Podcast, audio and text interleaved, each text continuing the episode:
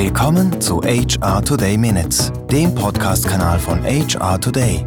Heute Praxis Minutes. Hallo zusammen und willkommen. Mein Name ist Etienne und dies ist die 96. Folge der HR Today Praxis Minutes. Und heute mache ich mir Gedanken darüber, ob Generationenschubladen überhaupt etwas bringen, also Babyboomers, Gen X, Gen Y, beziehungsweise Millennials oder auch Gen Z. Manchmal benutze ich sie ja selbst, einfach weil es praktisch ist. Aber wenn ich es mir recht überlege, dann werden diese Kategorien oft auf eine sinnlose und zum Teil sogar lächerliche Art und Weise benutzt. Unser Leben ist sehr komplex und wir brauchen Vereinfachungen. Deshalb sind Kategorien und Vereinfachungen oft sehr hilfreich und manchmal auch notwendig. Aber wir müssen natürlich vorsichtig damit umgehen. Zuerst dürfen wir nicht vergessen, dass diese Kategorien etwas Künstliches und oft auch Willkürliches sind. Jemand, der 1980 geboren wurde, wird allgemein der Generation X zugeordnet.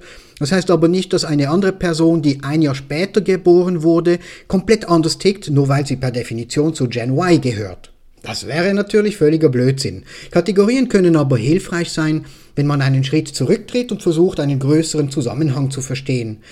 Aber man, man darf natürlich nicht vergessen, dass jeder einzelne Mensch einzigartig ist, genauso wie alle anderen Menschen.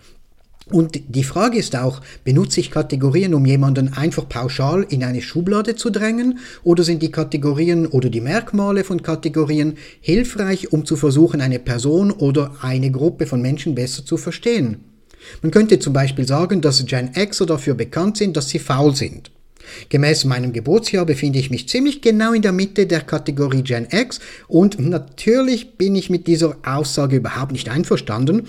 Man könnte aber auch sagen, okay, einige Leute denken, dass Gen Xer allgemein faul sind. Woran könnte es liegen, dass sie so etwas denken?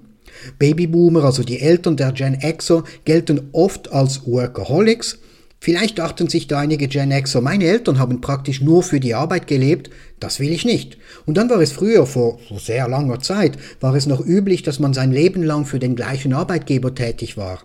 Das hat sich dann irgendwann geändert und einige Gen Xer haben erlebt, wie ihre Eltern jahrzehntelang für ihren Arbeitgeber Vollgas gegeben hatten und dann zum Teil kurz vor der Pensionierung sang- und klanglos entlassen wurden.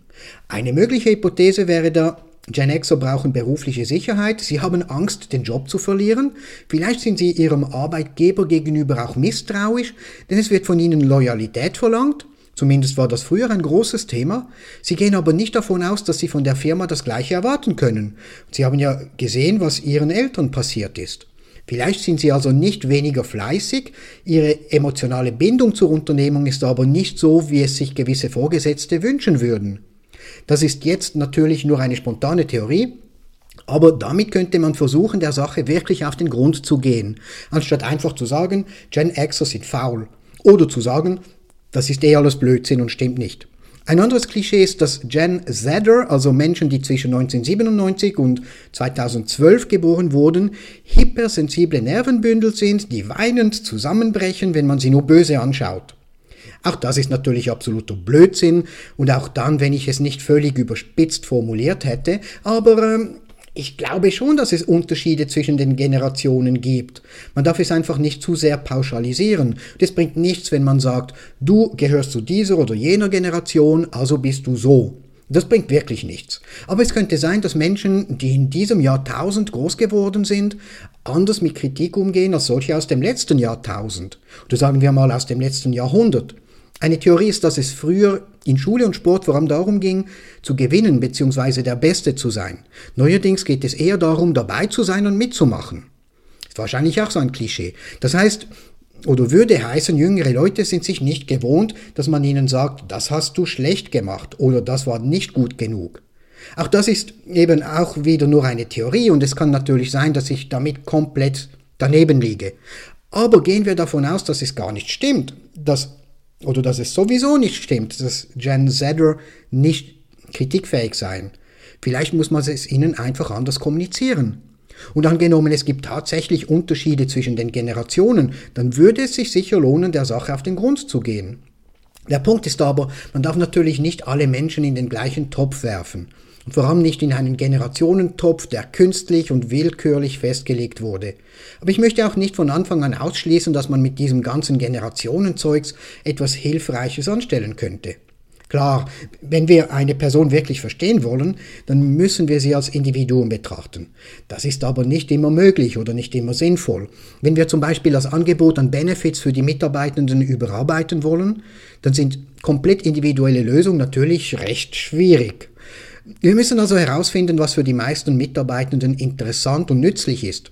Oder vielleicht können wir Gruppen bilden und schauen, dass jede Person gut in eine dieser Bedürfnisgruppen passt.